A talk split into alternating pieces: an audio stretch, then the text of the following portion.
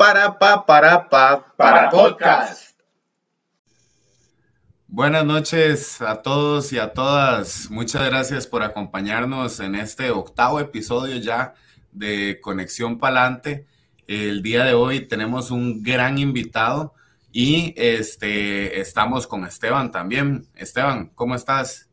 Hola, hola, Pochet, pura vida, más ocho episodios ya, qué rápido, qué tuanis y qué bueno, cómo hemos disfrutado y se nos va rápido cada episodio y que cada vez más interesante los episodios y con este señor invitado que tenemos hoy, nada más y nada menos que don Alex Vázquez. ¿Cómo te va, don Alex?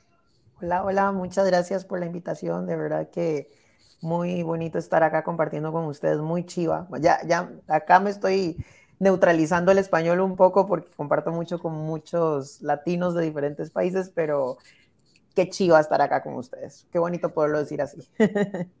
Gracias. Eso, eso. Bienvenido, Alex. Pura vida, llevando el pura vida hasta Inglaterra, ¿verdad? Correcto, actualmente estoy viviendo en Londres. Buenísimo, buenísimo. Este, bueno, primero que nada, este, Dave, no, no sé si les parece más bien, perdón, si entramos ya en, materia para que toda la audiencia conozca a Alex Vázquez. Entonces, Alex, este, contanos quién es Alex, qué has estudiado, de dónde sos, contanos un poco de vos primero para irte conociendo y para que la audiencia vaya conociéndote también. Bueno, eh, a ver, soy, siempre me cuesta mucho contestar estas preguntas y hacer un resumen de mi vida en unos segundos, pero a ver, eh, soy activista, eso es lo primero que me gusta decir. Soy activista y representante de derechos humanos, específicamente de la comunidad LGBTIQ y de las personas con discapacidad. Em, empecé mi trayectoria en derechos humanos desde los 15 años, cuando decidí contarle a mi familia y a mis amigos que soy una persona con discapacidad que además es sexualmente diversa. Soy un hombre gay que además tiene una discapacidad.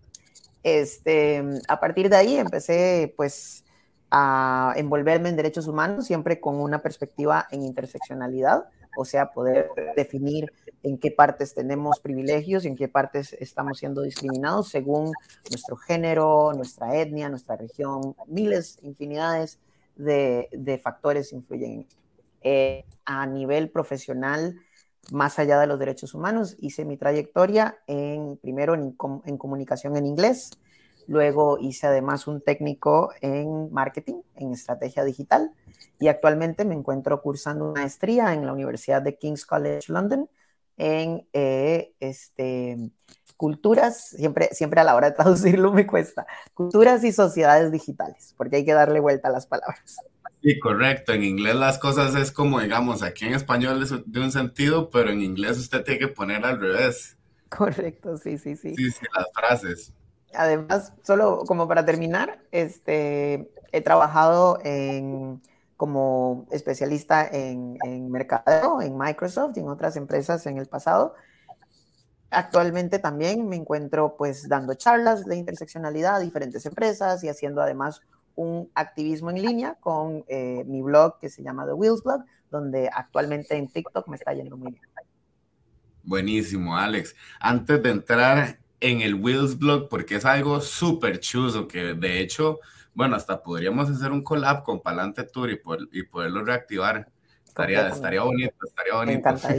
Pero bienvenido, ¿no? Y cuando quieras, ¿verdad? Las puertas de Palante siempre están abiertas para vos y para los que quieran utilizar la plataforma y visibilizar la multidiversidad que existe en nuestra población con discapacidad, que eso es muy importante recalcarlo, ¿no? Pero antes de que entremos a eso, vieras que a mí una de las cosas que más me llamó la atención y que yo dije, wow, o sea, esto de verdad es un ejemplo del activismo como debe de ser y con óptimos resultados. Contanos un poquito la experiencia de cuando recibiste el título universitario en la UCR. Bueno, fue toda una montaña rusa de emociones ese día. Em, eso fue justo antitos de la pandemia, entonces fui de las últimas generaciones de la UCR que logró hacer la, la graduación justo a tiempo, ¿verdad? Eh, porque una semana después fue, fue ya como que, empezaron eh, las restricciones. Y cuando fui a recibir el título, a pesar de que había dejado eh, saber al centro estudiantil para personas con discapacidad y además a las personas encargadas de lo de la graduación, de que yo era un, usuario de silla de ruedas y me iba a presentar mañana a recibir el título, me di cuenta que este, el, el, auditorio que eligieron en ese momento era, si era el de derecho, em, no era accesible para, para, personas en silla de ruedas, entonces habían unas gradas para poder llegar al, al escenario. Entonces, pues al final todo bien, entre ellos lograron, pues, perdón, eh, pasarme el título hasta, hasta donde yo estaba sentado con mi mamá, pero obviamente no podía dejar pasar que a pesar de haber hecho el papeleo debido y los procesos debidos previos, pues no, no se tenía y no se contaba con la accesibilidad necesaria. Hice un posteo en redes sociales que llegó a, cierta, a cierto nivel de alcance en audiencias. Por ejemplo, CRO hizo en ese momento un, segmento al respecto y pues me gustó porque dio mucha visibilización de cómo los centros educativos, sobre todo de educación superior, todavía siguen teniendo faltantes en acceso a infraestructura para personas con discapacidad.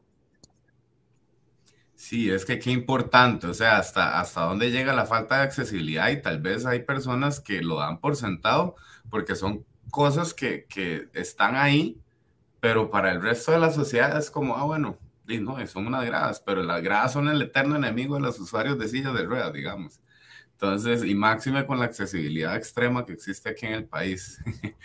Este, pero no, no, primero felicitarte, porque en realidad diste mucha visibilización de una problemática que, como decís, en todos los centros educativos superiores e inclusive en las mismas escuelas hay, conozco de usuarios, niños de, de, sillas de ruedas y les ponen gradas, no pueden llegar, tienen que alzarlos, etcétera, y pues eso es una problemática creo que muy palpable hoy por hoy, inclusive después de 26 años de que se haya publicado la ley 7600, y me río para no llorar, como dicen, ¿verdad? Entonces, que de hecho, bueno, estos días hemos estado batallando con el tema del, del mecanismo de consulta que tiene la Asamblea Legislativa, que invisibiliza a un montón de organizaciones. Cumplen con el reglamento, sí, pero digamos, éticamente no está correcto y tampoco legalmente porque la Convención de las Naciones Unidas de los Derechos de las Personas con Discapacidad es supraconstitucional. Entonces, más bien tienen que adaptarse a y pues no lo están cumpliendo y ahí estamos llegando a consensos con diputados pues para tratar este tema, ¿verdad? Pero en sí, la falta de accesibilidad llega inclusive hasta las barras de la asamblea, porque tienen barras públicas, sí, pero segregan, o sea, generan segregación. La inclusión es todos juntos, hechos una pelota, juntos y revueltos sea, eso, de eso se trata la inclusión y creo que, que también eh, cabe recalcar este, esos espacios que les falta la accesibilidad. Si bien es cierto, creo que podríamos mejorar muchísimo en ese aspecto. Eh, Alex, contanos del blog. Bueno, ese blog empezó, eh, bueno, y antes nada más para, para referirme a lo que decía, eh, sin adelantarme mucho, pero tampoco es algo, ¿verdad? Que, quiero dejar claro de una vez, tampoco es algo que suceda solamente en Costa Rica, porque acá me ha pasado montones que lugares solamente tienen escaleras y, y hay que o bajarse al piso y pasar a la, pasarse las escaleras, o si no, no tenés acceso, ¿verdad? Porque no te van a hacer un acceso espontáneo. Entonces, eh, me, ha servido mucho este, este viaje acá a, a Reino Unido para poder ver que si bien Costa Rica le falta muchísimo, muchísimo y definitivamente este país está mejor en cuanto a accesibilidad en transporte y en otras cosas, todavía también acá hay luchas que se están dando y hay activistas acá que están tratando de visibilizar estos problemas. En cuanto al blog, este, bueno, lo empecé hace como unos 5 o 7 años. Eh, siempre ha sido igualmente mis redes sociales personales porque al final de cuentas soy un activista que eligió eh, utilizar la, la vulnerabilidad como herramienta para poder visibilizar ciertos, ciertos problemas. Es algo que es, desde que estoy acá también le he dado muchas vueltas en mi cabeza porque se vuelve un activismo muy, muy personal. Este, que está bien, pero al mismo tiempo se vuelve como atado a ciertos a ciertas críticas, a ciertos ataques, tengo que estar cuidando mucho como qué, qué pongo y qué no pongo. pero también me ha dejado ver tantas, tantas historias de personas que me ponen por, por comentarios sus vivencias con o sin discapacidad, sus perspectivas sobre la discapacidad. Y lo que me está gustando mucho ahora, que, que, que el blog está como surgiendo un poco más, específicamente en TikTok, es que se están dando conversaciones y eso es lo que más me gusta, que se hable sobre discapacidad. Aunque hayan opiniones con las que no, no comparta, igualmente se está hablando de discapacidad y se está generando esa visibilidad que es la que al final quiero dar. Si bien la mayoría de mis TikToks son sobre acceso de infraestructura, porque empezaron con este elevador, que, que tal vez podamos tocar ese tema después, pero eh, la verdad es que hablamos de acceso y entonces trato de llevar los TikToks a hablar, ok, bueno, estamos hablando de un elevador, pero ¿qué pasa después de ese elevador? Logro entrar al edificio y ¿qué pasa después? ¿No? O sea, si voy a tener acceso a las personas que están dentro, voy a tener acceso a esos servicios, voy a tener acceso a la cultura que se está generando de ese edificio. Es muy importante entender que al final, y esta es una de las frases que más me gusta usar, eh, la accesibilidad no significa una rampa o un elevador, sino significa eh, poder entender, poder cuestionar y poder aprender de personas con discapacidad. Sí, sí, qué, importante esto porque eso que vos decías, que es entendible. Al principio uno hace las cosas eh, desde su trinchera, ¿verdad? Vos eh, como activista, Pochet como deportista y también como, como empresario con discapacidad, yo como actor y como comediante, lo hacemos desde nuestra, nuestra trinchera y siempre se genera a partir de un discurso personal, ¿verdad? Convivencias que nos pasan a nosotros, pero es lo bonito de la inclusividad, que es como magia, ¿verdad? Este, la inclusividad va generando empatía y va generando eh, que la gente se identifique con cosas y vos decías ahora que gente sin discapacidad también se interesa, quiere preguntar, eh, al menos no tenemos el discurso, por ejemplo, de, déjennos, hacer, déjennos hacerlo a nosotros, sino eh, si quieren sumarse y ayudar, todo bien, ¿verdad? Eso, eso está, está tuanis y es lo bonito, ¿verdad? Eso, eso por ese lado. Y lo otro que me llama la atención y que siempre lo he, lo he eh, admirado en vos, que ahorita tengo la oportunidad de decírtelo, que, vos estás presente en redes sociales, todas las redes sociales. Al menos, bueno, yo ya no tengo Twitter, lo quité, pero Instagram, Facebook, eh, TikTok, ¿verdad? Y bueno, empezó todo esto con el, con el blog, que, lo que es lo que hablábamos Pochetti y yo, y que vos sos un real influencer, y eso es lo bueno, ¿verdad? El, el, eh, el, discurso que yo manejo de los influencers es, básicamente, güey, influencer se deja influenciar el que quiera, ¿verdad? Y de las cosas que ve y escucha. Pero vos sos un real influencer de verdad, eh, que, que, que de verdad está sumando para que seamos una sociedad mejor, un país mejor, ¿verdad? Y eso es de, de admirar, le, aporta mucho a nosotros como comunidad. Entonces, eh, ¿qué pensás de ese, de ese brete que estás haciendo vos, que cada vez suma más y más y más? Me, me, me, gusta mucho la trayectoria que lleva, me gusta mucho las personas que está, a las que está llegando. Eh, me gusta además poder ver esas percepciones que además, a ver, algo que yo siempre he dicho es que nosotros como personas con discapacidad, y hay que hacer énfasis en que somos personas, no nacemos entendidas, no nacemos aprendidas en cuanto a discapacidad. Y está bueno que se cuestione la discapacidad, que se cuestionen nuestros pensamientos sobre ellos, sobre, sobre la discapacidad, ¿no? Y he aprendido mucho, o sea, así como, como al mismo tiempo estoy tratando de presentar lo que sé, al mismo tiempo estoy absorbiendo montones para mí mismo, ¿no? Para mi saco, como decimos. Y, y, eso que decís, ¿verdad? Que, que vengan personas sin discapacidad y puedan involucrarse en el movimiento yo siempre estoy muy anuente a que, a que al final, yo tengo dos audiencias y siempre lo he dicho, las personas con discapacidad, con quienes trabajo de una manera, con quienes además trato de acercarme sobre todo a la juventud con discapacidad, y luego además está eh, las personas sin discapacidad, que son como por estos canales como, como TikTok, donde trato de hacer contenido un poco más eh, entretenido, que pueda ser llamativo, sobre todo porque TikTok es un minuto, ¿verdad? A máximo tres minutos y tenés que mandar un mensaje rápido, pero eh, con ellos me gusta además entender y hacerles entender las maneras en las que pueden involucrarse en el movimiento, porque si bien está bien que se involucren, muchas veces, no sé si les ha pasado, pero a mí me ha pasado mucho que este, digo ah, cómo, cómo necesito ese acceso, cómo necesito esa adaptación, esa modificación, y me dicen, no, pero no es así, es que es de esta otra forma. Entonces se da mucho, ¿verdad? Esta, esta, esta forma de capacitismo, aunque no sé si todavía si ya la estamos usando en español, pero en, en inglés la, la, la, están usando ya mucho, ¿verdad? Y, y, no está bien tampoco. Si al final nosotros entendemos que necesitamos o requerimos de algo, necesitamos que se nos dé esa plataforma, que se nos dé ese espacio y se nos apruebe los requerimientos que como los necesitamos. Y lo de la plataforma es muy importante. Algo es que, que nosotros en este podcast podamos hablar de discapacidad desde nuestras experiencias y todo, pero el otro día, bueno, el otro día no, fue hace como unos meses, veía un blog eh, por ahí, no me acuerdo si era de Brasil o de, sí creo que era de Brasil, y era una persona sin discapacidad que tomaba el protagonismo de, de, la narrativa, tomaba el protagonismo de la lucha, y eso ahí ya no me parece bien, o sea, ya ahí sí ya como que pasa una línea, ¿verdad? No sé qué les parece a ustedes más bien. Sí, no, no, total, o sea, hay, hay de todo hay en la viña del Señor, ¿no?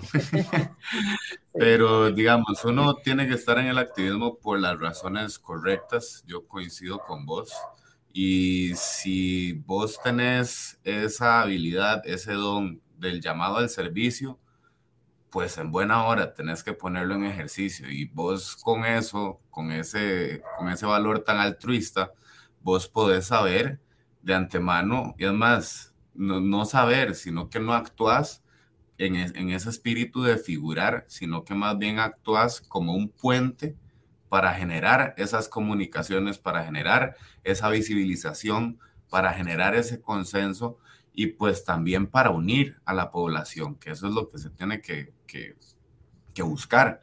Este, pero el, el, hecho de figurar sí, sí, obviamente siempre va a ser un tema y como te dije al principio, toda en la viña del Señor.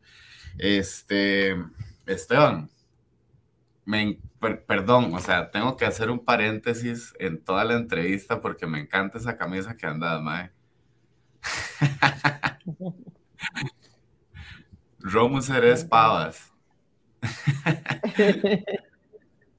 sí, sí, sí, la vi en res, eh, la vi en, en internet descargué el diseño y me lo hice inmediatamente y decidí que eh, lo voy a usar en todos mis shows de ahora en adelante.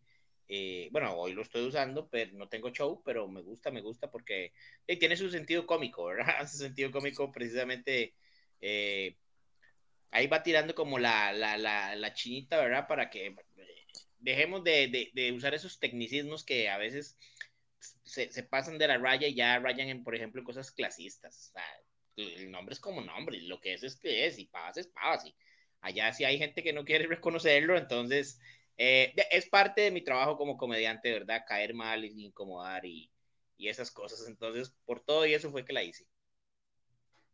Muy buena, está muy buena. Sí, Alex, qué importante este, eso que, que, que estamos hablando de no tomar el protagonismo en, en el activismo. Yo siempre pongo como ejemplo una historia muy breve que me pasó donde yo trabajo, eh, que de hecho me decía Pochet que cómo no va, no va a haber una comisión de accesibilidad si en todos los lugares donde, este, como mi trabajo, que es una institución pública, no hay una comisión de accesibilidad. Nunca se me olvida una vez que yo iba a formar parte de una, o se estaban haciendo todas las gestiones necesarias para iniciar una, y no pude, porque una persona me dijo, eh, yo lo voy a hacer, yo también tengo una discapacidad. Nunca se la descubrí, ¿verdad? Pero ni, ni, ni la pude demostrar.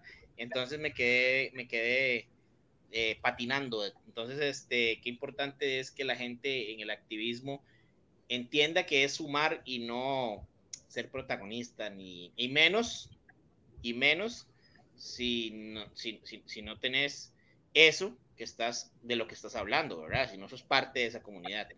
Entonces, eh, eso es, o sea, hacer activismo es, yo siempre he dicho, hacer activismo es y no es fácil a la vez. O sea, hay que entenderlo y es muy fácil entenderlo. Correctamente. Sí. Sí, no, estoy, estoy de acuerdo, es fácil y no es fácil, o sea, y sobre todo en tiempo de elecciones, yo creo que todos aquí podemos hablar de, de eso cuando son, cuando es año, eh, año electoral, uf, las cosas se ponen, se ponen intensas y no sé ustedes, pero a mí me ha tocado en cada cuatro años recibir amenazas por mensaje y todo. Este, sobre todo, tal vez no tanto en el lado de la discapacidad, pero cuando ya se trata de ver que además hay un factor de diversidad sexual, ya ahí se pone más complicada la cosa, ¿verdad? Sí. Ese es otro tema que, que quería, que quería que queríamos que conversáramos. Eh, que sí, sos activista de, derechos humanos, pero también lo mencionaste, ¿verdad? De la comunidad LGTBIQ+, eh, un activismo inclusivo. ¿Cuál es, ¿Cuál es, el discurso? ¿Cuál es el discurso que el mensaje que, que quiere eh, dar o mandar eh, Alex en esto del activismo inclusivo? Mira, este activismo que, que, es interseccional, que es inclusivo, que es diverso, lo que me gusta es entender, bueno, empezando desde el, desde el grupo de personas con discapacidad, que ya de por sí son muchísimos tipos de discapacidades, que estamos sumamente segregados internamente como grupo, si no empezamos a ver esas formas en las que nos une como derechos humanos, no vamos a poder avanzar. ¿Por qué? Porque está bien, podemos hacer legislación sobre que todos los edificios tienen que tener rampa, pero una rampa puede que me sirva a mí, pero puede que no le sirva completamente en acceso a otros tipos de discapacidad. O puede ser que esa rampa le dé acceso a ciertas personas con discapacidad, pero que al final sea, no sé, una clínica de, de salud sexual que le vayan a negar sus servicios a mujeres con discapacidad, por ejemplo. Y entonces ya empezamos a ver cómo se entrelazan los diferentes factores y ahí es donde, donde no se está logrando hacer una un activismo frontal de derechos humanos, que está bien, yo entiendo, al final necesitamos separarlos un poco también y poder tener nuestras, nuestras batallas en diferentes movimientos, pero también hay que empezar a unirlos, también hay que empezar a ver esas, esas uniones.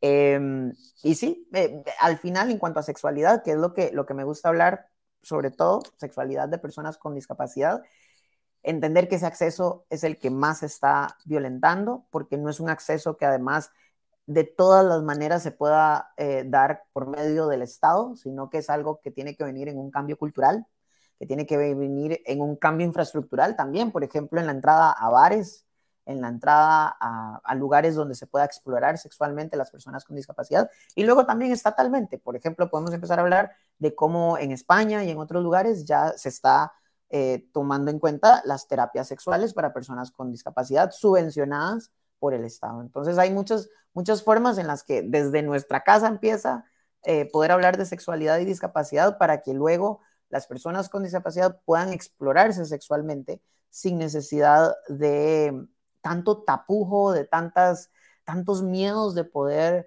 eh, tener relaciones sexuales, amorosas, afectivas con nosotros.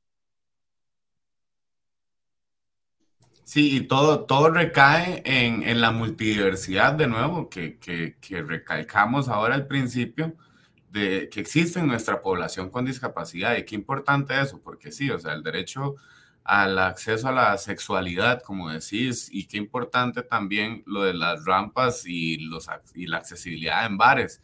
De hecho, en, en Palante tuvimos una sección que se llama Palante Nightlife que precisamente era para, para eso, para ir a bares, conocer cuáles lugares eran accesibles realmente y cuáles otros no tanto, para poder empezar a ayudar a las personas que quieren salir y explorar estas, este, inclusive su sexualidad y su vida nocturna de entretenimiento, este, que tengan la, la, la accesibilidad para hacerlo y la tranquilidad de saber de que van a ir ahí y que les va a funcionar. Este, Esteban. Sí, qué importante porque uh, yo siempre he dicho que el tema de la accesibilidad y la inclusividad va generando muchos otros temas. Si para nosotros como personas con discapacidad eh, eh, pues ya es difícil un montón de temas, el tema de la sexualidad siempre es un tabú, ¿verdad? Este, a mí me alegra mucho que vos estés en un lugar como Inglaterra haciendo estas cosas, o bien hubiera sido España, Alemania, pero en Europa como tal, eh, donde, donde sí se trabaja y hay una mente más abierta y expandida acerca de este tipo de cosas. Eh, con, como, con asistencia sexual y hacer otro tipo de cosas. Me alegra también, eh, por ejemplo, que haya contenido visual, películas y un montón de cosas. Por ejemplo, no sé si vos ves esta serie de Inglaterra, precisamente Sex Education, que en la segunda temporada incluyeron a un chico en silla de ruedas, y entonces eso, eso es, muy bonito. Hay una película que a mí me gusta también que se llama Siete Sesiones, eh, es chivísima, ¿verdad? Me alegra un montón porque eso es un tabú y además eh, yo siempre me pongo a pensar que en las diferentes luchas, llámese la, la lucha LGTBI más o, por ejemplo, el feminismo. Una vez tuvimos aquí un episodio a, Damaris, ¿te acordás, Pochet? Donde estábamos hablando de qué importante que dentro de estas mismas luchas se incluya a personas con discapacidad, porque yo siento que siempre le he dicho a amigas feministas y con todo el respeto, me parece que a veces eh, no, no, ves una chica con discapacidad en una marcha y qué importante no dejarlas de lado porque hay que tomar en cuenta que muchas chicas o chicos con personas con, eh, con discapacidad, por ejemplo, en zonas rurales, donde no también tienen una educación tan amplia o una vista tan amplia de, la, de, de, de cómo se, es el entorno, y están siempre como a la a población merced, indígena también. Y exacto, y están siempre como a merced de, o son presas de, de, de, de, personas sin escrúpulos que pueden hacer un montón de cosas, ¿verdad? Eh, igual, por ejemplo, e, en tu caso, no sé, una, me pongo a pensar eh, una marcha del orgullo gay, pero entonces la hacen y, está bien que la hagan, pero lo hacen como eh, per se se les olvida, ¿verdad? Y no, no, no, no, no, no, no pueden pensar que tal vez haya una persona en silla de ruedas que, que quiere estar ahí y, y, necesita y merece y debe estar ahí, tiene todo el derecho. Entonces, qué importante que eh, en, la, temas de accesibilidad, accesibilidad, accesibilidad e inclusividad de las eh, personas con discapacidad se incluya todo esto. Me parece a mí de verdad que lo que les decía ahora es fácil, es fácil y es difícil a la vez, pero es bonito porque se va logrando y como que se van entretejiendo un montón de cosas. Sí, completamente. En cuanto a las marchas, por ejemplo, es algo que desde que tengo 15 años estoy asistiendo al, al, a la Marcha de la Diversidad en Costa Rica y todavía sigue sin ser accesible en las maneras en las que podría hacerlo. Si bien yo no tengo mucho problema, lo que trato es de ir con amigos y se van turnando para poderme llevar y demás. Este, San José no es accesible, así de simple. Entonces, desde ahí empezamos mal, pero también se han propuesto ideas como hacer una, una caravana donde vayan las personas con discapacidad, ¿verdad? Me suena, a algunas personas les suena más que a otras, no sé. En fin, hay ideas, hay propuestas, pero no, no se han puesto en práctica. Y lo malo es que también, a ver, no es que, los, no es que culpe a las personas y antagonice a las personas sin, disca, sin discapacidad, pero también está esta, esta narrativa de responsabilizarnos y que nosotros debemos tener las, las soluciones al respecto. Y tampoco, pues, de nuevo, vuelvo a lo mismo, no somos expertos en, en, materia de discapacidad muchas veces, la mayoría de veces. Entonces, por lo menos tener la anuencia a encontrar esas personas, porque existen esas personas, a preguntarnos qué podemos, qué, qué queremos y si no sabemos, pues empezar a pensar, empezar a preguntar. Es que requiere ese esfuerzo, que es un esfuerzo que no parece que, que, que en la mayoría de, de, de otros grupos diversos se esté queriendo abordar de la manera indicada, como vos decís. Así es, Alex. Y bueno, ya, ya el tiempo nos apremia. Este, en esta primera hora les vamos a contar, eso sí, lo que vamos a empezar a poner en práctica a partir de hoy. Este, ya vamos a activar el para podcast de nuevo, que ahí sí tenemos una hora largo y tendido. Entonces, a esta primera hora, esta primera media hora, va a ser este, de todo el contenido, toda la conversación que, que queda aquí en Conexión Palante y el, el, restante o la media hora restante va a estar en edición exclusiva en para podcast. Entonces, apenas termine el programa de Conexión Palante, vayan a buscar el este, episodio en nuestro canal de Spotify, Apple Apple iTunes o Apple Music. Este, ¿Y cuál era el otro, Esteban? Google Podcast y en la mayoría de plataformas de podcast que, que tengo. Correcto. Pues, ahí, lo, ahí lo van a encontrar. Es eso. Correcto. Que, que la otra media hora van a tener contenido exclusivo para que suene a, a, a super canal. Premiere. sí, sí, sí, sí. Alex, eh, contanos, eh, ¿hace cuánto estás allá? ¿Cuánto tiempo te vas a quedar? ¿Cuáles son los planes? Bueno, eh, soy parte de una beca del Reino Unido que se llama Chevening. Eh, estoy acá desde septiembre del 2021 y pues eh, me quedaría hasta septiembre de este año. Entonces ya, me, ya estoy más hacia la mitad, hacia el final de este programa, pero sí, y luego vuelvo a Costa Rica a seguir avanzando en derechos humanos. Qué bueno, qué bueno. Alex, este, para cerrar el programa de Conexión Palante, y recuerden, después vayan a buscar el programa en Spotify o en Google Podcast o donde ustedes quieran escucharnos. Este, si querés, Alex, compartirnos tus redes sociales y un mensaje final para este o mensaje de conclusión para el programa y que todos te vayan a buscar a tus redes sociales. Muchas gracias de nuevo por, por la invitación y definitivamente para quienes se queden, además eh, que vayan al podcast y nos escuchen otra, otro ratito más. Este, mis redes sociales me pueden encontrar en todo lado como The Wheels Blog. Eh, ahí posteo contenido sobre todo en TikTok y en Instagram. Actualmente me estoy dedicando más a lo que son Reels y TikToks este, videos de un minuto, eh, hablando de acceso, hablando sobre sexualidad, hablando sobre mi viaje, que, ah, mi viaje acá en, en, Reino Unido.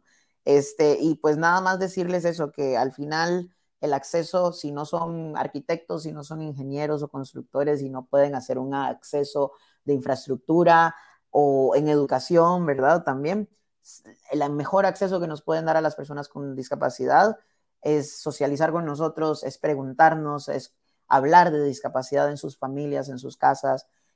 Y sí, hablar de discapacidad. Cuando se habla de discapacidad y se visibiliza, ahí está ese acceso.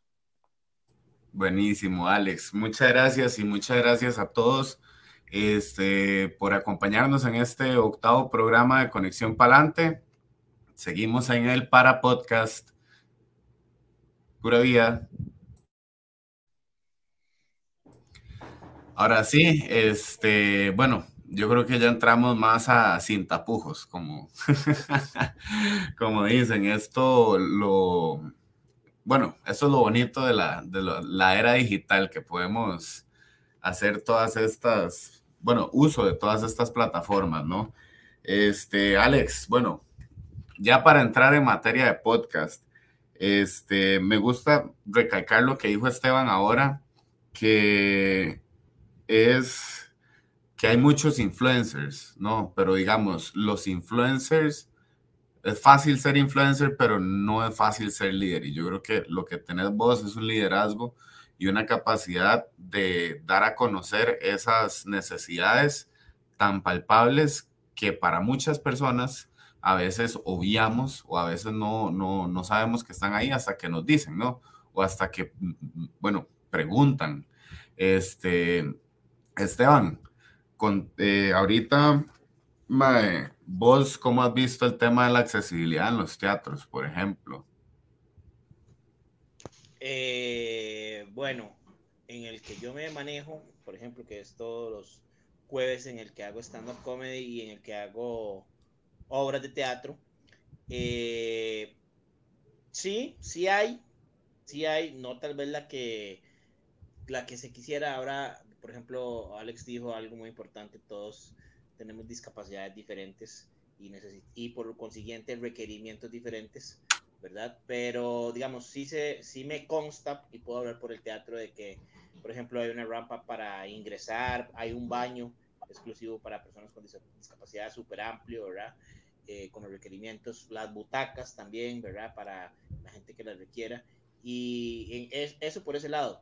Eh, digamos, por ejemplo, hace poquito fui a ver a Jorge Drexler, al Melico Salazar, y, y me consta que tienen pues su, su, sección para personas con discapacidad, este, adultos mayores, etcétera, etcétera. Entonces, creo que eso va, va trabajándose y no hay que dejar de lado que, por ejemplo, eh, hay algunos lugares de Costa Rica, distritos, por ejemplo, Tío para, para, para ser más puntuales, tiene, por ejemplo, un teatro, en Cartago hay teatros, entonces creo que sí se va, sí se va trabajando, ¿verdad? Eh, de forma paralela, tanto lo que es, eh, esto lo hablábamos con, con, Luis Flores, tanto lo que es eh, la accesibilidad en los teatros para acceder al arte y la cultura como público, como nosotros como protagonistas de arte y cultura. Entonces creo que eso es muy importante y no sé qué pensás vos al respecto, Alex.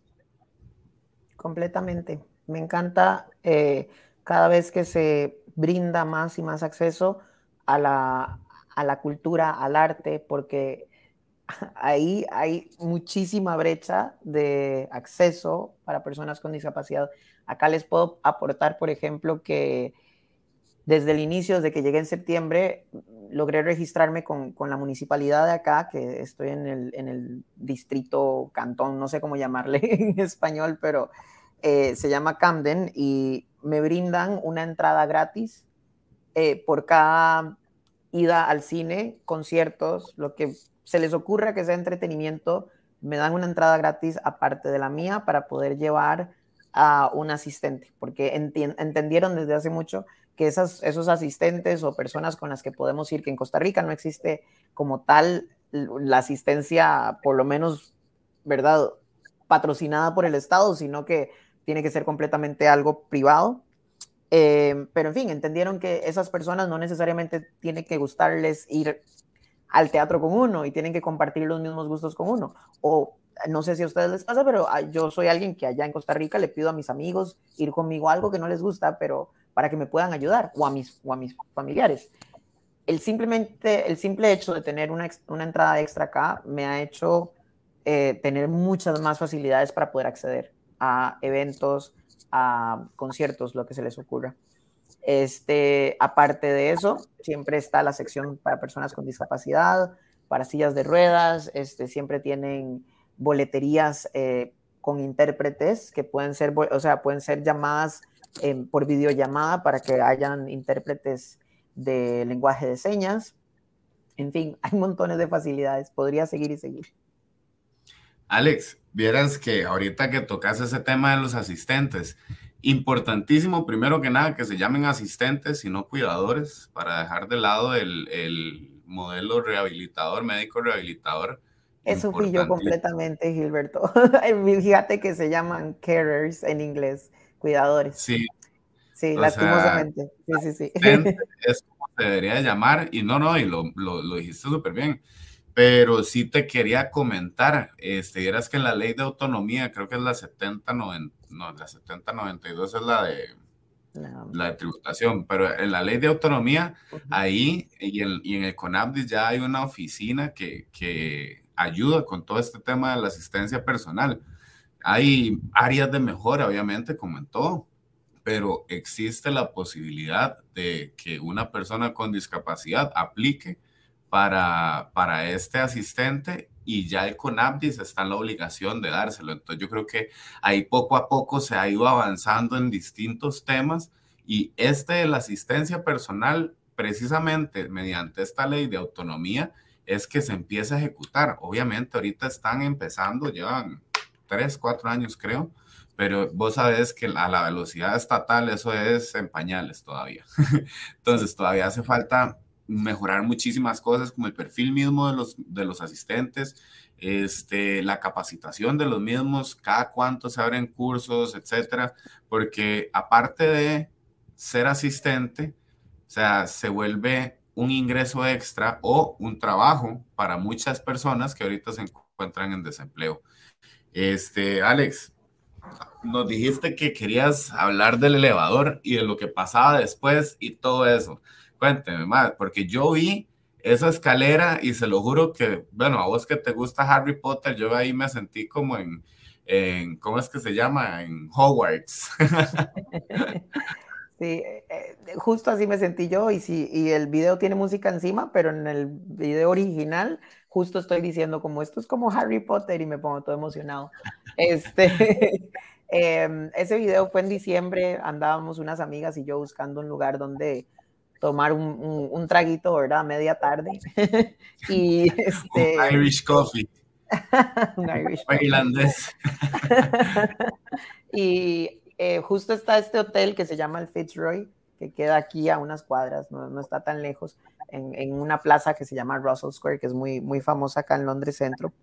Y vimos que tenía un café, que tenía, que además servía cócteles a, a, a media tarde, entonces le dije a una amiga que fuera a preguntar dónde estaba el acceso para personas con discapacidad, esperando una rampa, esperando un acceso. Acá muchas veces sucede que hay, que hay entradas como laterales que están ya al nivel de, de algún piso, entonces por ahí es donde se entra para personas con discapacidad. Y cuando en eso el recepcionista viene y con una llave y ya, este, de repente las, las escaleras empiezan a hacer para atrás y le dije, no, perdón, pero pause eso, devuélvalo y necesito grabarlo. Y este, mis amigas empezaron a grabarlo. Lo posteé en Twitter como en diciembre. Llegó a la burbuja tica, hizo algún tipo de reacción, sí, pero definitivamente no, no, no tanto como la esperaba, porque decía yo, es que está chivísima, porque nadie, porque no, porque no lo están viendo tanto, ¿verdad?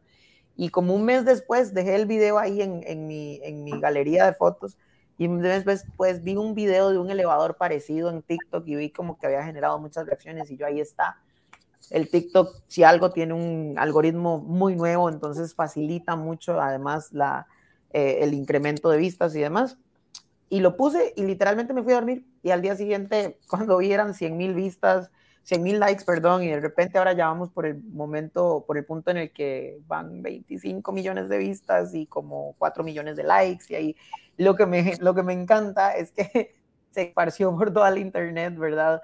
Eh, sin, sin, permiso al final, pero no me importa, porque al final el, el permiso, pues todo bien. a las personas que les importa el blog, que les importa eh, ver más de mi activismo, lo van a buscar y lo van a encontrar, porque difícil de encontrar no soy, pero, pero sí, eh, me hizo gracia que de repente había gente de acá que conozco de Rusia poniéndome como está en, en foros en Rusia, gente de Tailandia, personas en Brasil diciendo. Nazarovia. Nazarovia es como salud para la, ah, la audiencia. Es que aquí sabemos cómo se dice shot y todo eso en múltiples idiomas, pero hablarlo, no. Pero si llego a Rusia, sé cómo decir salud. O sea, por lo menos hace amigos uno. Me encanta. Alex, eh, este, que este tema que va a tocar tal vez es un, poco, un poco personal y no sé si ustedes los identifican. Que yo digo, qué pereza, porque esa es la frase, qué pereza lidiar no con gente que no sepa, con gente que sepa, pero yo digo, se hace la pelotuda en cosas de, por ejemplo, cuando uno hace este tipo de activismo en redes sociales. Y yo sé que es el precio que hay que pagar porque lo estamos haciendo en redes sociales y nos vamos a encontrar con esas personas, pero qué pereza de verdad lidiar con gente que, que sabe que está haciendo una desgraciada, porque uno está denunciando o hablando de algo que de verdad es cierto y se ponen en cosas, y te digo dos cosas puntuales. Eh, por ejemplo, eh, cuando, cuando publicaste, ¿verdad? Este, lo, del, lo de la graduación en la y que te salió gente como, ay, qué mal agradecido, porque no sé, porque no da gracias que se está graduando, ¿verdad? Entonces, y el otro con el tema de que vos pusiste también, de que te dan, te dan pases gratis en obras de teatro, en los buses, y qué bonito vivir en Europa, y, bla, y salió gente como, ma, deje de abusar de la gente, y no sé qué, no sé cuánto, porque eso es explotar, y por eso nosotros pagamos impuestos, y por eso digo, no sé si a vos te da eso mismo que, ma, qué pereza es que esta no es gente que es ignorante porque, porque no tiene los medios para educarse, es gente que de verdad le quiere hinchar las bolas a la gente, ¿verdad? No sé qué piensas al respecto. Son gente que quieren ver el mundo arder, que llaman. Mira, a este punto lo que he practicado es verlo como justo el contenido que necesito para seguir generando más contenido. Si esas personas están ahí es para responderles, decirles las verdades en la cara y que genere un poco más de conversación, que al final está bien. Este, me pasa mucho con esto del tema de la UCR, yo soy muy abierto, mi relación con muchas autoridades de la UCR ya no, no es buena y eso es porque la mayoría piensa justo así, o sea, que debía estar agradecido de que tenía un título. Y no, no es para nada la forma en la que la UCR eh, se basa en sus valores y, yo estoy muy, muy decepcionado de la UCR, pero al mismo tiempo valoro mucho que haya sido mi, mi casa de enseñanza por, por cinco largos años. Este, es que, este, pucha, perdón, perdón que te interrumpa ahí, pero como que se está volviendo modita echarle la culpa a los demás en vez de asumir las responsabilidades uno, ¿no? O sea, como que, ay, no, es culpa de ustedes, yo no estaba así, o, ay, estoy agradecido porque se está graduando. ¿Cómo así con el de chocolate? O sea, ¿cómo va a decir eso? Como, perdona, ¿por qué tenemos que estar agradecidos? No, no, no, es, se exige y es nuestro derecho. Así como usted puede hacerlo, nosotros tenemos que tener la capacidad y ser, tenerlas, o sea, que nos habiliten pues esos espacios para, para poder hacer las mismas cosas que ellos ya hicieron y que ellos sí tuvieron el privilegio de, porque no es un derecho, eso es un privilegio para ellos. Tanto derecho es para todos rápidamente, lamentablemente cuando, y pasa en la vida, cuando uno alza la voz y de verdad se molesta es que la gente se asombra y como, ¿por qué reacciona así, verdad? Eh, de, con esto que, de, de, esta iniciativa de hace poco del, del rally de las aceras, ¿verdad? De que estaban todas desastrosas. De ahí, rally 7600. Lo que, lo que pasa es que uno se pone sarcástico y hace este tipo de cosas como el Rally 7600 y se pone sarcástico, no, no me arregles la acera, vieras que no lo ocupo. Entonces, creo que a la gente lo que le molesta es eso, porque yo hace poquito subí un video para promocionar un show de stand-up comedy eh, bíblico, por decirlo así, y tenía un, chiste mío que al final decía que Dios no quiso curarme, y es mi perspectiva. Me hace mucha gracia por la eh, la moral del costarricense, ¿verdad? Que cómo me voy a meter con Dios, ¿verdad? Eh, Dios guarde y, lo que recibí fueron más cosas negativas, pero como decís vos, ma, eh, Alex, uno lo hace precisamente para esto, ¿verdad? Para generar roncha. Es, es parte del activismo, es incomodar. Y a mí me hace gracia que la gente muchas veces dice como, es que yo no soy activista. No, no, no, es que al final activismo significa incomodar en lo que sea. Entonces, desde que estás posteando algo, ya sos activista en, esa, en ese aspecto. Eh, sobre la UCR, además me gustaría decir que siempre que, que una crítica sobre acceso, las, o sea, lo que al final voy, y ustedes lo mencionaron, yo creo, la ley está desde el 96. O sea, ya no hay excusa para que la Universidad de Costa Rica o cualquier otra universidad no tenga acceso completo del 100% con rampas en todas sus facultades y la mayoría de facultades todavía tiene algún tipo de falla. Entonces, a mí no me con excusas, o sea, perdón, pero por cinco años no pude acceder a la mayoría de mi facultad de letras. Y hasta ahora, cuando ya estoy más que graduado, cuando ya no voy a acceder a esos servicios, es que hay acceso a la plazoleta, que hay acceso a la soda, que hay acceso a un montón de diferentes servicios de los que de una u otra forma no pude tener esa, esa, esa no, no me brindaron ese servicio cuando estaba estudiando. Y lo que la gente sale a decir es, bueno, pero los, de, los que siguen van a tener acceso.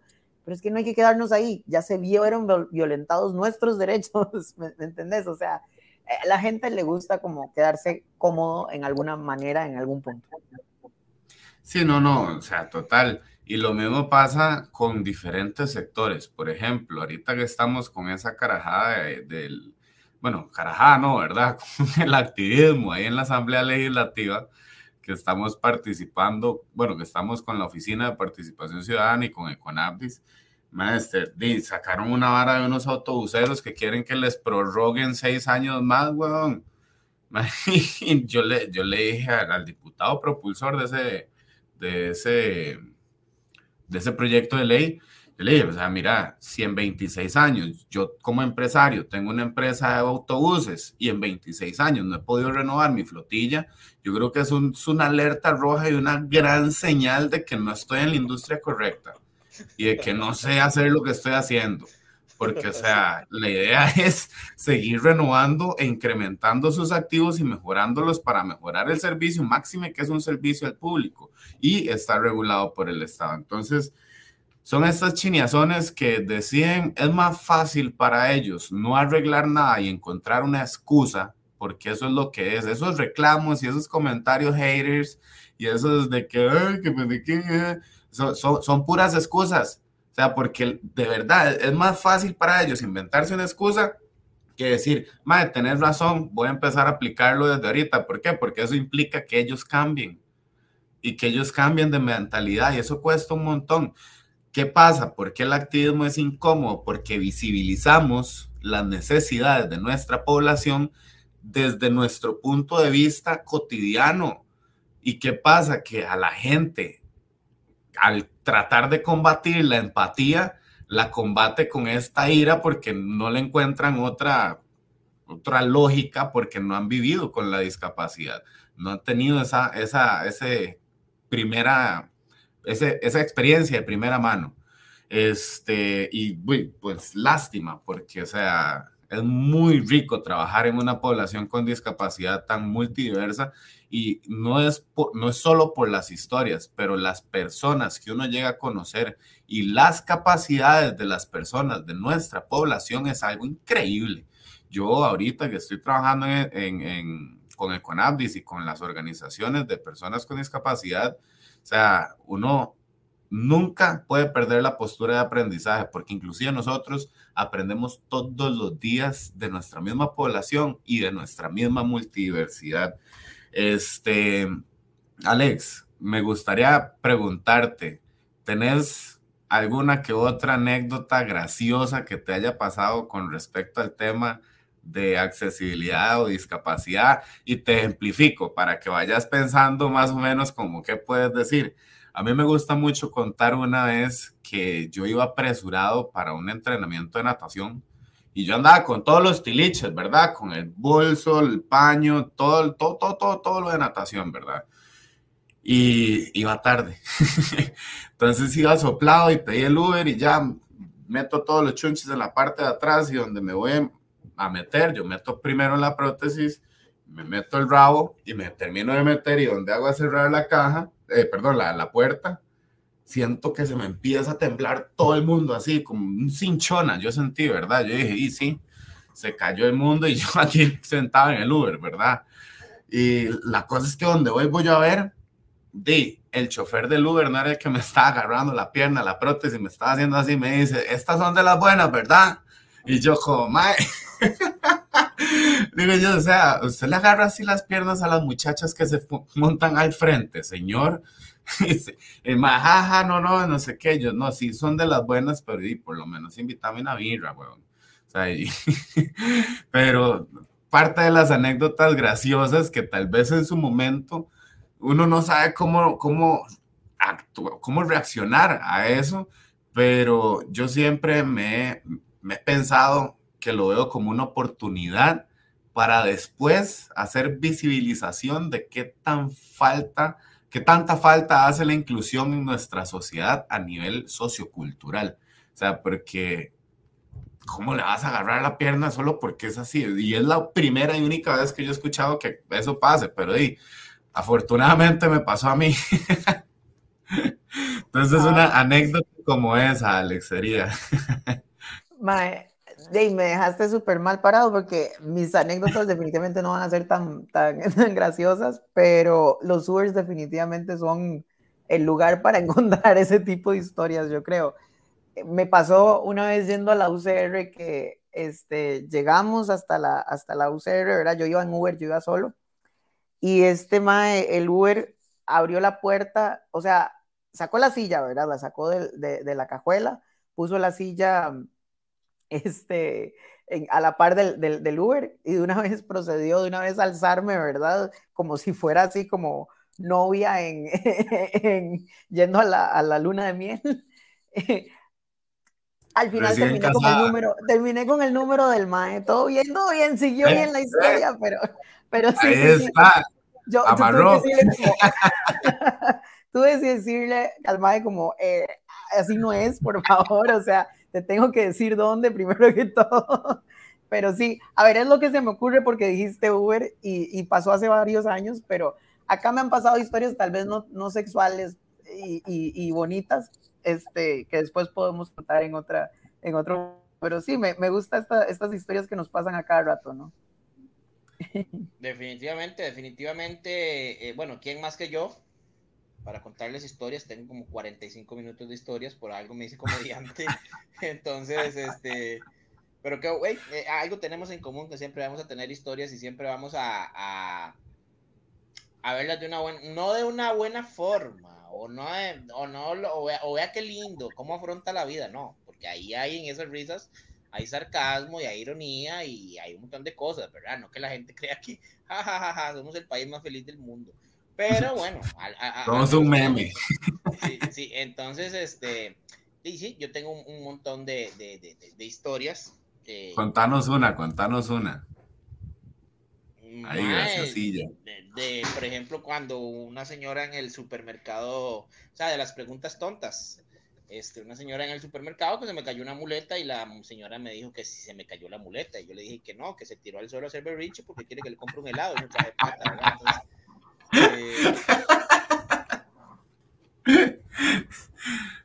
o, cuando en Instagram me preguntaron que a qué edad me acepté como persona con discapacidad y yo le dije, man, no, es que me estoy saliendo del closet de la discapacidad, ¿verdad? Como para aceptarme. Entonces. Entonces yo digo que, que, que, que vacilón que yo me hubiera salido del closet de la discapacidad a los cinco años, ¿verdad? Decirle a mi papá que todo empoderado, que tengo que confesarle que no camino, ¿verdad? Papá, mamá, soy tullido. uso, muletas, uso, uso muletas y no me avergüenzo. Ay, Sí, qué sí, buena sí, nota. Bueno, Eh, Alex, Sí. nos quedan cinco minutos. No sé si querés dejar un mensaje final eh, de esta conversación, de lo tuyo, y entonces este, esperemos, obviamente, tener una segunda entrevista, un segundo episodio, porque ya sería más light de hablar de este tipo de cosas. Y, y algún día, ¿por qué no a vernos los tres y hablar y tomarnos una... y hacemos el Palante Nightlife y el Palante Tour. Los Me dos. encanta, me encanta. Cuando regrese, definitivamente nos ponemos de acuerdo. O si alguno de ustedes viene para acá, ¿por qué no? Cuando quieran, definitivamente esta casa es su casa. Muchas Ahí vi que gracias. va tu papá, ahí vi que va tu papá, me dijiste. Ya viene, ya bueno. viene a final de semana. Sí, estoy muy emocionado porque hace rato no veo a nadie de, de mi familia. Y, en fin, muchas gracias de verdad por la, por la invitación. Eh, me encanta compartir este espacio con ustedes. Y a la gente, ya no sé qué más decirles. Hablemos de, de, de, discapacidad en las formas más naturales posibles también. O sea, no, no tiene que ser algo forzado. Siento que cuando voy a espacios de, talleres y de, conferencias sobre discapacidad, siempre existe este, esta tensión, ¿verdad? En las personas que no, no conocen a, personas con discapacidad, no tienen familiares, no tienen amigos con discapacidad y está esta tensión palpable de que, de que es un tema tabú y no lo es. O sea, la discapacidad sí tiene sus, sus montones de dificultades, tiene sus montones de, retos, pero hay que hablarlos para poderlos en, enfrentar. Entonces, si tienen una pregunta, al final de cuentas es mejor que la hagan a que se queden con la duda y que sigamos en la misma, en la misma bronca, ¿verdad? Entonces, hablar de, de discapacidad significa hablar desde, o sea, a mí me han hecho preguntas de hasta, cómo se baña usted, cómo es que funciona bañarse para una persona en silla de ruedas. Yo soy alguien muy, muy abierto y se los digo de, bueno, de una vez, aseguro, aquí va a estar la pregunta en algún lado, entonces de una vez hay una silla plástica que se pone en el baño y esa es la que uso para bañarme. Pero en la, fin. la, típica, la típica, la típica. ¿A usted, a usted se le para. Esa pasa muchísimo en Tinder. En Tinder pasa mucho. Y mira, yo decía. Usted se baña eh... con prótesis. claro, me encanta que se me rumbren, que se me rumbren los, los tobillos. fin, todas esas preguntas, como, como decían ustedes, o sea, sí, al, pueden ser incómodas para, muchos, para muchas personas con discapacidad, pero existen personas como nosotros que estamos tratando de por lo menos generar esta conversación, esta visibilidad, entonces existen recursos, ya no es como antes, ya no, ya no estamos escondidos, ya no estamos, ¿verdad? Que, que no se puede encontrar eh, material en línea. Ah, uh -huh. ya, ya quedan ustedes encontrar esas respuestas. Uh -huh. Muy importante. Sí, hoy en día la ignorancia es una decisión. Que no se diga que no se dijo. Así es. Alex, de nuevo repetimos tus redes sociales y dónde te podemos encontrar y la audiencia, dónde te puede encontrar. Claro que sí. De nuevo, eh, en todas las redes sociales que se les ocurra. Es que de verdad en todas, en todas estoy. Incluso hay una nueva que se llama Be Real. Hasta, está muy... hasta, en, hasta, en, Wikipedia, vos pones Alex Vázquez y ahí está ya. Ya, ya casi, ya casi. Espéreme tantico y ya casi aparezco. Muy bien, muy bien. Eh, pero sí, en todas me pueden encontrar como, como The Wheels Blog y en todas socializo con todos los que tengan alguna duda. Trato por lo menos, tal vez en TikTok no, ya se me está saliendo un poquito de control y eso es un, eso es un buen indicativo, pero, pero sí, cualquier duda que tengan, incluso pueden encontrar mi email de, de, del blog y cualquier cosa ahí estamos. Buenísimo. Esteban, tus redes sociales y tu mensaje. Esteban Macís, me pueden encontrar en Facebook y en Instagram. Ya como les dije, no tengo Twitter. Eh, TikTok, tal vez ahí lo voy a abrir. Sí lo voy a abrir para ver a Alex. Eh, pero sí, nada más me pueden encontrar y este que vean las redes sociales de Teatro Frente a la Plaza para que vean los, los shows que estamos teniendo y una obra de teatro muy, muy importante que se llama La Avenida del Niño. Toca temas de la comunidad trans, de migración y de discapacidad. Entonces, este, para que lo vayan a ver, Alex, ahí este, te agradeceríamos un montón que nos hagas bulla de que te entrevistamos en, en, en Conexión Palante. Estamos todos los viernes a las 6 de la tarde y también en el Parapodcast con el contenido exclusivo. Entonces, muchísimas gracias a la gente que nos ha escuchado, que nos ha visto y que nos aporta en redes sociales con ideas y nos dice que, que chiva el contenido que estamos haciendo y subiendo. Eso, así es. Muchísimas gracias a toda la audiencia. Recuerden seguirnos en Para Podcast CR. Eh, así estamos en Instagram, en YouTube estamos igual para podcast. Yo creo que solo hay un para podcast en todo el mundo, entonces no, no se les va a perder. Somos como Alex, fáciles de encontrar. este, fáciles, de encontrar, pero no fáciles. Sí. No, yo sí, yo fácil en todo, fácil en todo. No, no, no es como yo, que es amputado y emputado. ¿eh? no puedo, y, Chiquillos, este, no, también las redes sociales de Palante, Palante 506 en Instagram, Palante CR en Facebook y este humilde servilleta, que eso, eso significa servidor más bombeta, servilleta. Entonces, este, aquí está Gilberto Pochet, Pochet89 en Instagram y Gilberto Pochet Fonseca en Facebook. Eh, muchísimas gracias, Alex, de verdad, por estar acá. Y yo sé que cuando anunciemos esto va a ser un boom por sí solo. Este, y va, va a ser muy chiva porque en realidad quedó muy lindo el podcast. Agradecerte por tu tiempo. Igual, Esteban, a vos, muchísimas gracias. Y en especial, muchas gracias a toda la audiencia que todavía nos siguen acompañando y los nuevos que se vienen integrando a nuestra nueva audiencia. Bienvenidos y los esperamos en el próximo programa de Para Podcast. Pura vida. Chao. Gracias, Alex. Chao. Chao.